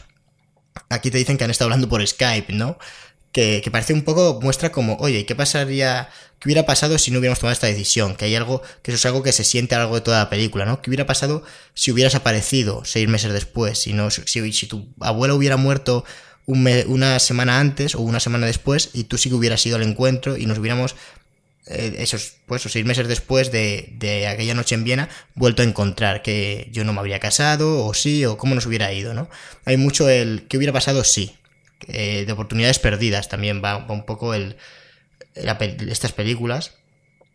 Y, hay un momento, claro, en el que se, encuentran como varias parejas en, en esa cena y es muy interesante. Y hay una reflexión que me gusta mucho que hace el escritor, el escritor eh, que, es llama el mayor, ¿no? El viejo de, que está allí sentado, que dice, bueno, su mujer eh, había fallecido y comenta que él y su mujer nunca habían sido una sola persona. Siempre habían preferido cada uno llevar su vida y no convertirse, como se dice muchas veces, ¿no? No convertirse en, un solo ser. No es una persona la media naranja de la otra, ¿no? Son cada uno dos personas totalmente independientes que comparten parte de su vida, pero son, son independientes. Y por eso hay una frase muy que me gustó mucho que dice, por eso hoy eh, que ha muerto, vamos, que ya, eh, que ya no está esta, esta mujer, estoy yo aquí y ella no está con nosotros, ¿no? Como yo no, no represento a, a, mi, a mi mujer, ella era otra persona, totalmente, y ahora que ya no está, pues se ha ido y quedo solo yo. Y es, y es muy bonito, ¿no? Y, te, y hay una parte, bueno, que yo por lo menos lo entendía así, como que había una compañera, otra persona con la que estaba este hombre, como, bueno, yo no te dicen que mantiene relaciones con ella, pero que ha sido capaz de, oye, no era un amor romántico convencional, sino, mira, ha muerto mi mujer, yo debo pasar página y ahora estoy con otra persona, ¿no? No dicen como tal, pero bueno, a mí, a mí me dio un poco esa sensación. Sí, es un poco que no hace falta tampoco... Eh, encadenarse. No, no, no, no es encadenarse, simplemente es un poco mantener la, la independencia de una pareja, ¿no? Que cada uno, o sea, no es... Es que es, que es complicado realmente, pero no es... Eh, ponerse, yo que sé, que, tengas que hacerlo todo junto con tu pareja. Pero a la vez tampoco estar muy dispersos, porque ahí se puede perder, digamos, todo lo que. Todo lo que. Toda la relación, ¿no? Lo que conlleva una relación. Hay que encontrar ese punto medio, que una vez lo encuentras, eh, es magnífico, ¿no? Pero. Pero claro, es que tampoco. O sea, damos por hecho, creo que muchas cosas de las relaciones románticas como tal, que es por culpa de, de las películas mismamente románticas de, de Hollywood, que, es algo que se, se, debate durante las tres películas. Y, y, aquí te dan como otra visión que rompe con los esquemas de, de la propia, o sea, de del propio cine hollywoodiense. Me parece muy interesante que eh, da la vuelta en esta película a bueno a cosas que había dicho en que habían dicho los personajes en películas en anteriores en las precuelas. Porque por ejemplo eh, Celine tiene miedo tenía miedo en las primeras películas de convertirse en una mujer que bueno que perdiera su independencia no eh, que se convirtiera en en alguien que ha vivido, pues bueno, esclava de su relación o a la sombra de, de, de su marido, que no pudiera cumplir sus sueños, ¿no? Tuviera que renunciar a ellos, pero también, claro, pero aquí es un poco lo que, lo que dice que es lo que está ocurriendo, como comentábamos, y que tiene un poco de miedo. Y también ocurre, por ejemplo, con su propio trabajo. Al principio ha dejado de trabajar para el gobierno, ¿no? En, si no me equivoco, lo menciona en la segunda película que ha dejado de trabajar en el gobierno porque le parece que, bueno, pues que ahí no se hacen las cosas bien, que no se avanza. Y en esta película, al principio, te eh, discute con, con Jesse porque está pensando en trabajar para el gobierno. Es un poco como esa boomerang que sueltas. Eh, con, bueno, cuando eres más joven, que eres más idealista, tienes, en fin, unas ideas en la cabeza que a veces te vuelven, la realidad te golpea y ves que no es tan fácil llevarlas a cabo y que la gente mayor a la que criticabas por tener una vida, bueno, anodina o como se suele decir, ¿no? En plan que una pareja que está, que, no es feliz, pero se sigue manteniendo junta, pero realmente aquí eh, les vuelve ese, ese boomerang y, viven un poco esa, esa crisis, ¿no? Esa relación que, que criticaban. Sí, es... Es que al final es como la, es muy cíclico todo, porque por ejemplo, eh, la película acaba con una, discusión muy fuerte, pero es que también empieza con una discusión la trilogía, porque ellos se conocen gracias a que Celine se cambia de asiento, eh, porque hay dos alemanes que, que están discutiendo en el, en el, ¿cómo se llama? En el, en el, tren. En el vagón. que es como, además, luego, eh, que es un poco como a dónde pueden dónde pueden llegar, ¿no? Que, se nota que la pareja del vagón es una pareja que están cansados también de que discuten, porque parece que están discutiendo por realmente por una tontería. Y y... Como lo que hemos comentado alguna vez, ¿no? De que el final de la película eh, te lo muestran al principio y no te das cuenta. Claro. Y es un poco... Lo hacía Edgar Wright, por ejemplo. Y... Enlazando un poco con, con otros, otros podcasts. Y y bueno, me parece muy interesante también, ¿no? Que a, sabiendas de que me parece que esta trilogía es, un poco de casualidad, porque no, en principio Linklater no quería hacer una trilogía. No, claro, no, no fue algo planeado como tal. Eh, efectivamente, fue surgiendo y efectivamente al final ha resultado casi ser como una especie de, círculo, ¿no? Sí. Eh, casi perfecto sobre cómo son, pues bueno, muchas de las relaciones y realmente mostrando, pues divagando sobre muchos temas que al final las conversaciones iban eh, impregnando a los personajes y definiéndoles.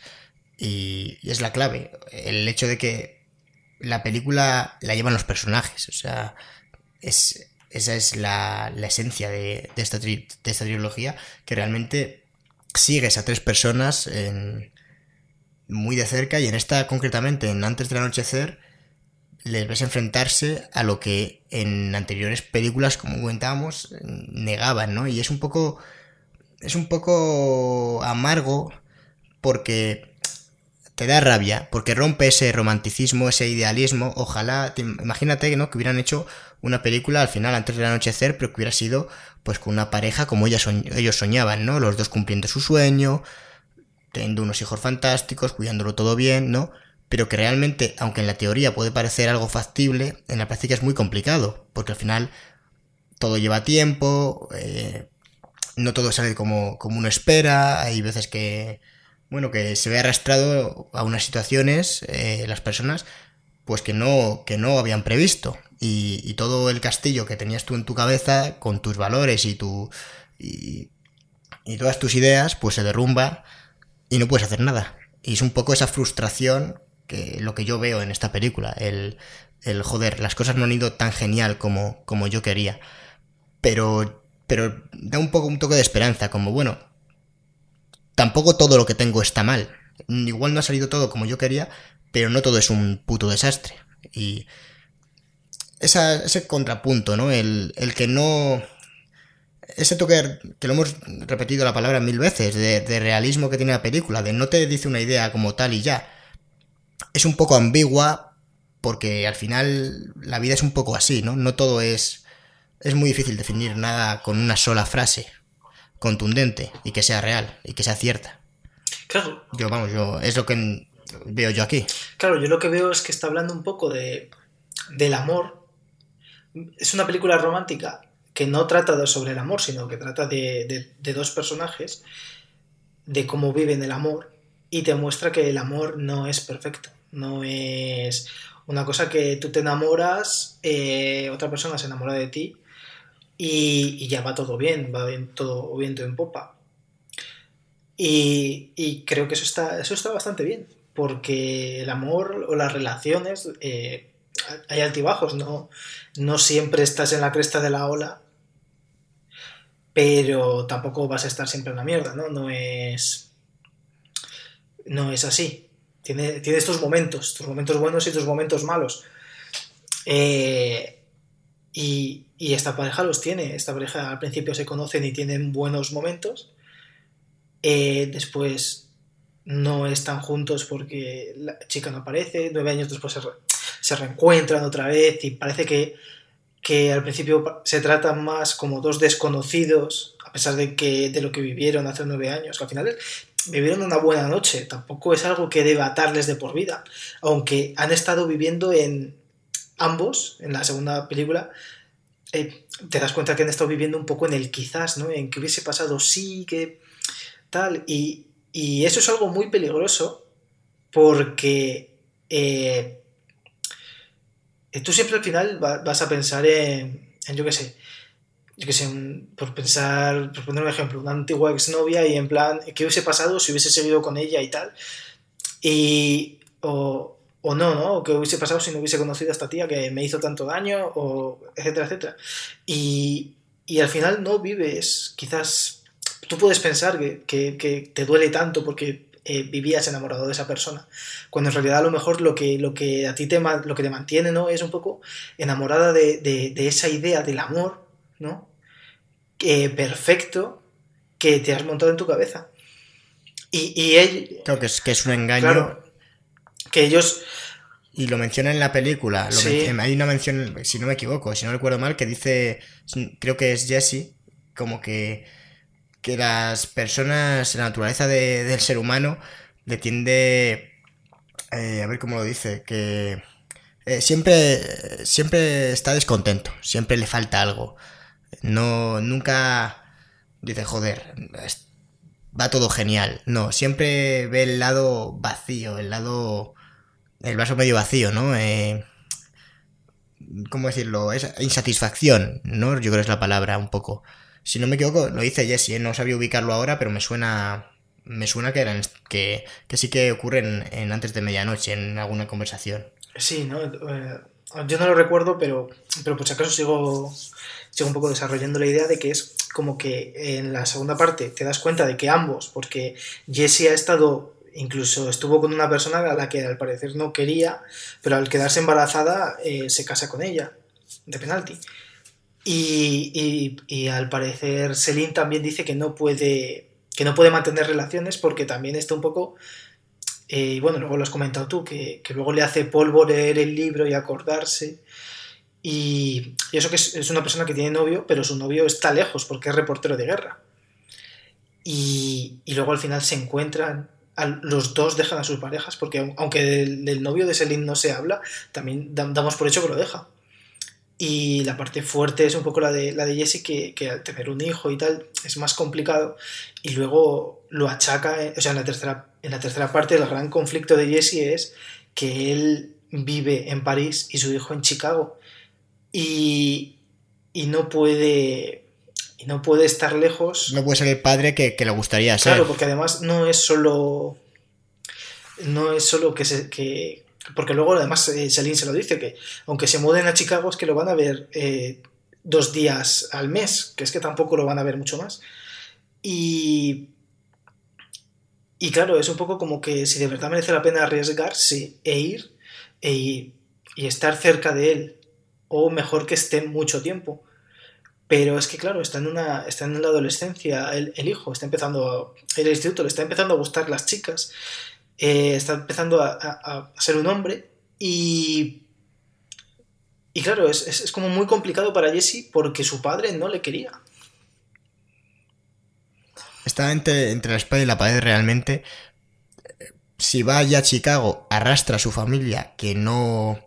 Bueno, que realmente es que no no quieren ir. O sea, lo dice Celine, ella no quiere irse a Chicago. Claro. Y, pero claro, es suficiente, es suficiente, o sea, le puede convencer, le puede convencer Jesse para ir allí y arreglar su situación. O sea, Jesse tiene que arrastrarles a, a su familia actual para arreglar la persona con, con, su hijo que también le quiere. En fin, es una, es una situación realmente complicada, que, que, que, es que encima es pues muy fácil que, que ocurra en, en una familia actual. Y aquí, pues, lo exponen, eh, sobre todo en el tercio final, de una manera brutal, ¿no? Esas dudas, ese ¿qué merece la pena? Ir allí y arriesgarse y mejorar mi relación con mi hijo, pero igual no, no lo mejoro realmente. Y encima si voy lo empeoro todo con lo que ahora más o menos tampoco está tan mal, con Celine. Pero puede que no, puede que a lo mejor vaya allí y Celine se adapte y todo vaya súper bien, ¿no? Es un poco el intentar saber lo que va a ocurrir al tomar una decisión, pero como no lo sabes, pues cada uno en fin, de, dependiendo de las expectativas que tiene, que lo, con lo que cree que va a ocurrir, pues defiende una posición u otra en, en esta, en esta discusión. Claro, es que eh, al final lo que está pasando es la vida, porque estas decisiones tampoco, no es una, una locura lo que, lo que está proponiendo la película, ni mucho menos. Es que es algo que, que, que seguramente mucha gente se haya tenido que enfrentar a ello. Y, y claro, es que... Eh, tampoco, o sea, eh, Jesse está pensando por él cuando está pensando en mudarse, aunque él, aunque él creo que nunca dice abiertamente lo de, lo de mudarse, pero sí como que lo va insinuando o, o por lo menos se ve que sus intenciones son esas. Y... Sí, eso se lo está planteando al menos. Claro, y Celine, que está pensando en, en, en coger el... en coger un un empleo que, que no le gusta, o, por lo menos no le gusta a su jefe, pero que en el que va a ganar más dinero, va a ser más respetada y va a poder cambiar el mundo, porque al final eso es lo que, lo que se le inquiere, cambiar el mundo. A mejor. Mientras que Jesse eh, no tiene esas inquietudes. Y claro, eh, eh, si, si Celine hace eso... Es un conflicto de intereses eh, que, que, bueno, que se enfoca en una, en, en, una guerra prácticamente en la habitación de hotel. Claro, y, y claro, es que eh, estamos hablando de que si hacen eso, es un poco como anular a, a, a Celine, ¿no? Como, como persona, como que no tiene ni voz ni voto.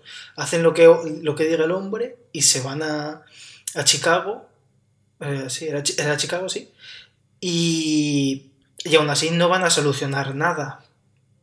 A pesar de que... Claro, pero por otro lado, por otro lado, Jesse en ningún momento, al por lo menos en la mayoría parte del, en la mayor parte de la película, no, no se lo propone, no se lo dice, sencillamente le expresa estas inseguridades y le expresa pues la encrucijada en la que está, pero en ningún momento le dice, oye Salim, vámonos a Chicago, por favor, vente, no, no, no, el tío, bueno, expone sus, es sincero con, con, su pareja. O sea que, pero ella, bueno, pues se pone a la defensiva rápidamente también porque lo ve venir.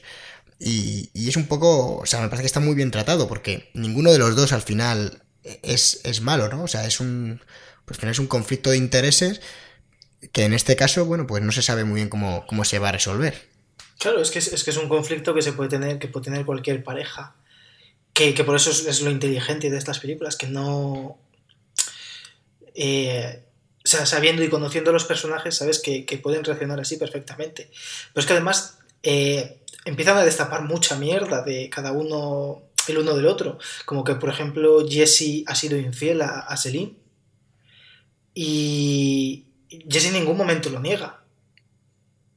Y, o sea, es, es, cierto. De hecho, le echa en cara, le echa en cara que si ella le ha sido infiel en, en uno de sus viajes, que por de ONGs o, o de activista, eh, también le dice, anda que eh, y no y dime que tú no no le chupaste la polla a no sé quién, ¿no? Le dice algo así. Sí, y ella creo que sí que lo niega.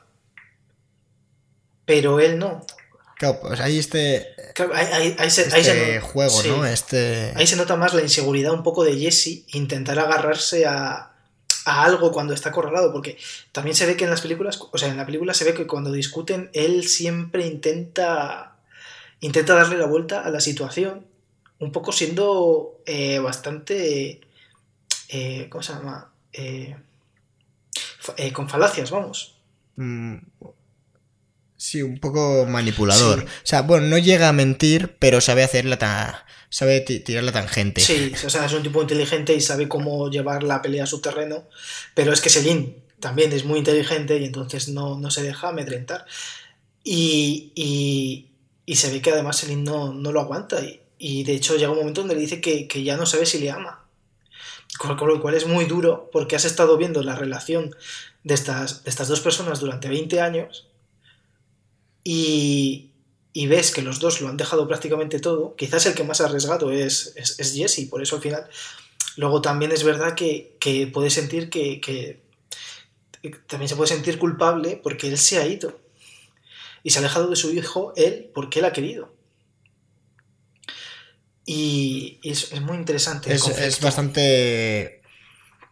Claro, y, y, me parece también muy bueno el, el punto final, la guinda de esta película que, ocurre justo en un anochecer, ya, bueno, si no me equivoco, estaba ya de noche completamente, ¿no? En, sí. en la terraza de un restaurante, en la que, bueno, él intenta, después de que Celine le haya dicho que a lo mejor ya no le quiere y se haya ido un portazo del hotel, él acaba siguiéndola y le intenta reconquistar, también con una carta diciendo que viene del futuro, un poco como me recordó al, al inicio de, O sea, cómo la hace bajar del tren en la primera película. Y también intentando, bueno, pues eh, utilizar su ingenio y esta manipulación que, que comentábamos, pero, pero también intentando la reconquistar, ¿no? Que se... O sea, ves sinceridad, ves que, que él no quiere perder la, la relación. Y, y ella se muestra muy dura y al final termina un poco la peli con ella entrando en el juego de Jesse un poco, pero no sabemos hasta qué punto.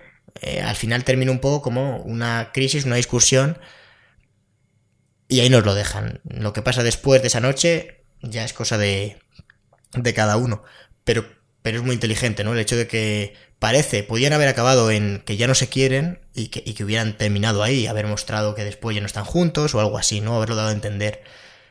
Pero aquí muestra que las cosas son más complicadas y que Jesse ha estado 18 años soñando con una mujer y que va a seguir luchando por eso. Y Celine, pues también está planteándose, oye, que, que igual no tenemos por qué, por una discusión, terminarlo todo y al final a lo mejor tiene todo solución o no, ¿no? Porque al final no, como no te lo no te muestran el punto final, te lo dejan entender, dan ahí puntos suspensivos, pues pues yo creo que lo veo bastante interesante este este final. Sí, y es al final es que la película te deja muchas lecturas. Una de ellas es que el amor no es perfecto. Eh, y a ellos les pasa, el amor no es perfecto. Y también que eh, hay varias escenas donde creo que ella también se muestra insegura por la edad. Porque. Y creo que eso también. Eso también influye luego cuando le dice que, que si le ha puesto los cuernos porque al final es. Bueno, también, también en una comida se hace como, como la chica tonta, ¿no? Y imita a una chica muy tonta y tal. Y, es como que ese juego le gusta también a Jesse, el, rollo de chicas tontas que, que, se sorprenden de que él sea escritor y tal. Y, y, a ella se le. Pues ya no es que le guste a Jesse, ¿no? Sino sí, que como que le gusta ella a todos los hombres. Eh, proyecta que eso es lo que cree que le. Claro, pero. Pero eso es lo que ella proyecta, ¿no? En parte Jesse lo niega, como. Como, ¿cómo tienes esta idea de mí, no? En fin. Es un poco ese juego, no es. Te, es lo que defiende al final Selim, pero bueno, no queda. No parece que esté. Niega con la cabeza eh, Jesse que. Toda esta situación en general. Y, Niega con la cabeza, pero le está gustando. Comentaba, sí que verdad que. Bueno, porque también él evita un poco el conflicto en la última película, porque es como. Es que es como el causante del conflicto, pero tampoco lo quiere. Tampoco quiere empezar una discusión. De hecho, al final, cuando discuten, van, van a acostarse, parece que van a follar, y de repente empieza la discusión. Y ya hay un momento en el que dice Jesse, ¿esto es lo que quieres? ¿Quieres que pasemos esta noche en este hotel solos discutiendo? Vale. ¿No? Como intenta frenarlo hasta que ya se ha por vencido y dice, pues nada, hoy, hoy no toca follar, hoy toca discutir. Que además la discusión empieza por algo tan y, muy tonto. Y lo que... Eh, no recuerdo ahora mismo. Eh, es un poco que llama, llama el hijo al móvil de, de Celine para decirle que, que, ha llegado bien y Celine cuelga el teléfono. Sí, sí, no le pasa el teléfono. Y se enfada. Es una, es, y, y, lo que se podían haber ahorrado si, Sí, o sea, empieza con una tontería. Sí, bueno, porque. Una tontería que se va fraguando a lo largo de la película porque ya hay varias ocasiones en las que el hijo habla con Selim, pero Selim no le pasa el teléfono a, a Jesse. Y esto le mosquea porque es como es mi hijo, sabes qué me importa, estoy muy preocupado por su. porque no estoy siendo suficiente presente en él y tú no eres capaz de pasarme el teléfono y te tengo al lado, ¿no? Que es un gesto que no te costaba nada. Sí, y, pero además... Y es un poco lo que, lo que inicia ese fuego, ¿no? Y ella le quita, le quita importancia. Es que al final tratan, tratan temas que aparentemente simples, pero como muy de manera muy compleja, ¿no? Como, como no, es que este gesto tiene esta lectura, es que tú no lo ves así, es que esto le das mucha importancia, pero no la tiene, pero para mí sí, ¿no? En fin, al final hay muchas... Eh, no, interpretaciones, sino muchos pensamientos sobre, sobre, el mismo tema, que es lo que ocurre en la realidad. Hay veces que hay muchas vueltas una cosa que no la tiene, pero otras no, y hay otra persona que, que, sí, ¿no? En fin, el intentar dos personas entenderse y conectar y saber, y, que estas ideas y estos pensamientos sobre un tema conecten un poco, pero que en este caso en la última película son total conflicto, o sea, es, es un choque de trenes. Y, y bueno, yo más o menos estoy estoy bastante desahogado ya con, con, la, tril, con la trilogía. No sé cómo, no sé qué te queda a ti por decir. Mm, creo que nada, ya está. Ya está esto abalancado. Ya hemos hablado. Ya, ya está todo el pescado vendido. Creo que, bueno, hemos divagado bastante sobre, sobre estas tres películas.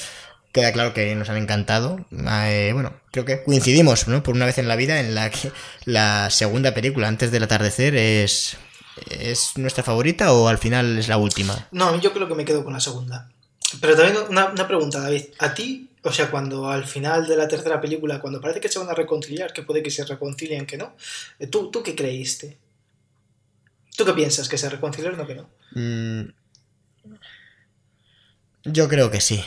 Yo creo que sí, porque, en fin, al final es una situación muy complicada para Jesse y yo no creo que se vaya a quedar que se vaya a quedar solo para irse para irse con su hijo. Yo creo que, que en este caso se va a decantar por esta otra familia, que recordemos que es que tiene dos hijas allí también. Dos hijas gemelas. O sea, eh, claro, y realmente hay un momento en el que le dice, en el que dice eh, Celine, lo mejor es que yo me quede en París con las niñas y tú te vayas a vivir a Chicago.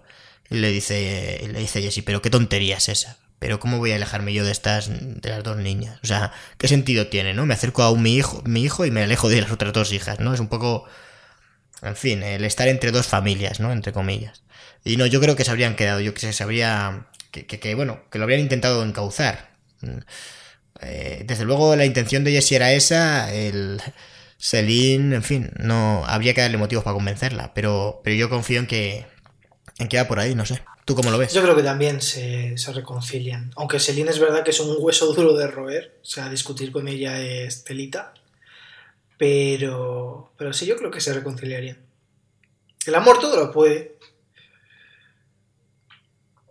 Eh, ¿Cómo? Que el amor todo lo puede. Hombre, a ver, somos unos románticos, Cristian, ya lo sabes tú. bien. Sí, de hecho, Que además ahí mencionaron, ¿no? Men- Mencionó Ethan Hawke que no le importaría hacer una cuarta película sobre, sobre esto. Yo reconozco que la vería, aunque eh, la trilogía parece como, como perfecta, muy cerrada, ¿no? An- Amanecer, atardecer, anochecer. Las tres películas son magníficas, en fin, es. Veo complicado meter una cuarta y que encaje tan bien como encajan esas tres. antes del amanecer 2.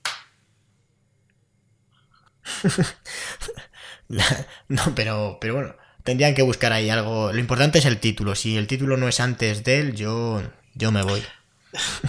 Eh, crepúsculo, lo pueden llamar. Uf, uf. Qué, qué- qué duro, ¿eh? Eh, Pues bueno, yo creo que, que hemos llegado. Que hemos llegado bien hasta aquí. Vamos a ir cerrando si te parece. Vamos con las preguntitas que nos han dejado en el Curious Cat. ¿Nos han dejado algunas preguntas? Cuéntame. Sí, sí, sí, sí. De- de- nos han dejado una de hace cinco horas, está calentita todavía la pregunta. Y creo que te va a gustar. ¿Cuál diríais que es vuestra, eh, vuestra película favorita? Así, sin pensarlo mucho.